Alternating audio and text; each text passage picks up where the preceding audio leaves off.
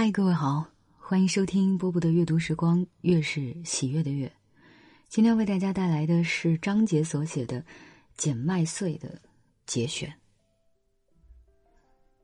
当我刚刚能够歪歪咧咧的提出一个篮子跑路的时候，我就跟在大姐姐的身后捡麦穗了。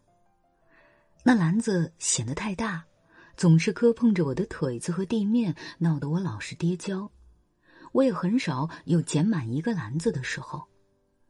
我看不见田里的麦穗，却总是看见蝴蝶和蚂蚱。当我追赶它们的时候，捡到的麦穗还会从我的篮子里再掉到地里去。有一天，二姨看着我呢，盛着稀稀拉拉几个麦穗的篮子，说：“看看我家大雁也会捡麦穗了。”然后他又戏谑的说：“大雁，告诉姨。”你捡麦穗做啥？我大言不惭的说：“我要背嫁妆来。”二姨贼眉贼眼的笑了，还向围在我们周围的姑娘婆婆们眨了眨她那双不大的眼睛。你要嫁谁嘛？呀，我要嫁谁呢？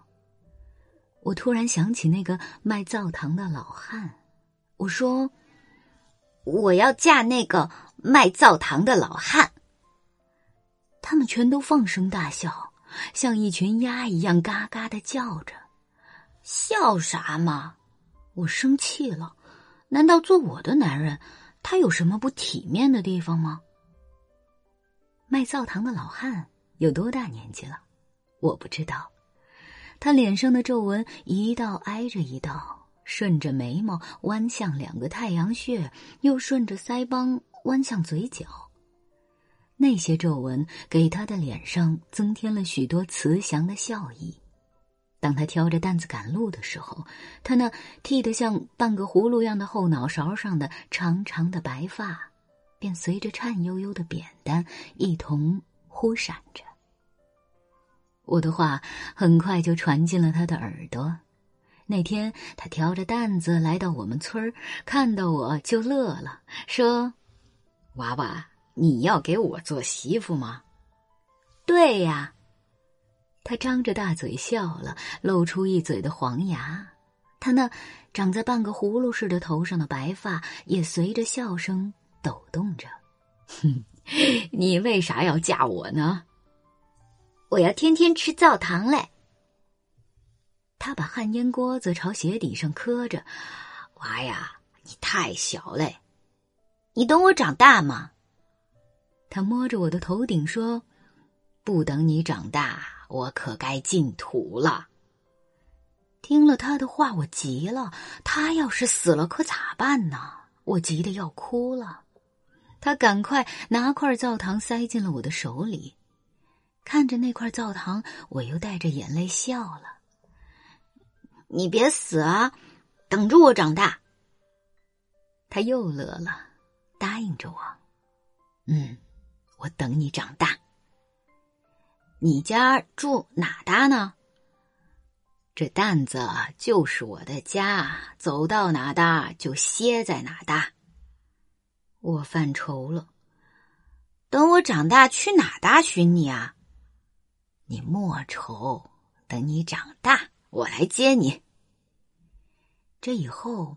每逢经过我们这村子，他总是带些小礼物给我：一块灶糖，一个甜瓜，一把红枣，还乐呵呵对我说：“看看我的小媳妇来呀！”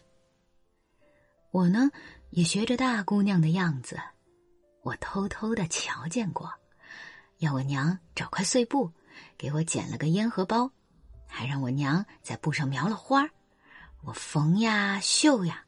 烟荷包缝好了，我娘笑个前仰后合，说那不是烟荷包，皱皱巴巴，倒像个猪肚子。我让我娘收了起来。我说了，等我出嫁的时候，我要送给我男人。我渐渐的长大了，到了知道认真捡麦穗的年龄了，懂得了我说的都是让人害臊的话了。卖灶糖的老汉也不再开那玩笑。叫我是他的小媳妇，不过他还是常常带些小礼物给我。我知道，他真的疼我呢。我不明白为什么，我倒是越来越依恋他。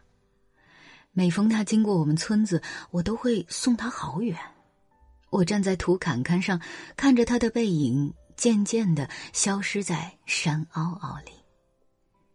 年复一年，我看得出来，他的背更弯了，步履也更加蹒跚了。这时我真的担心了，担心他早晚有一天会死去。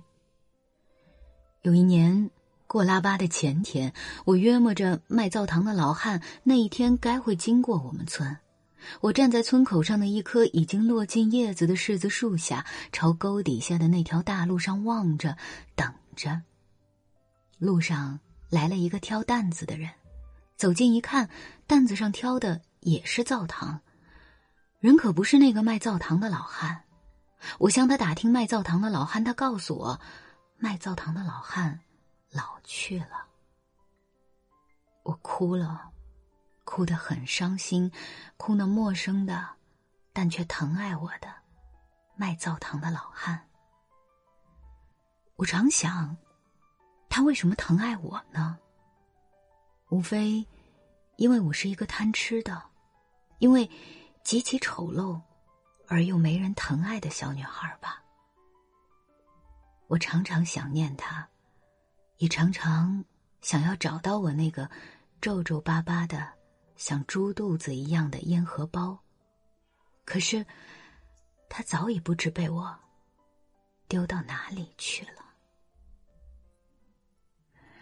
好了，这篇文章就为大家读到这儿。我是波波，在厦门跟各位说晚安喽。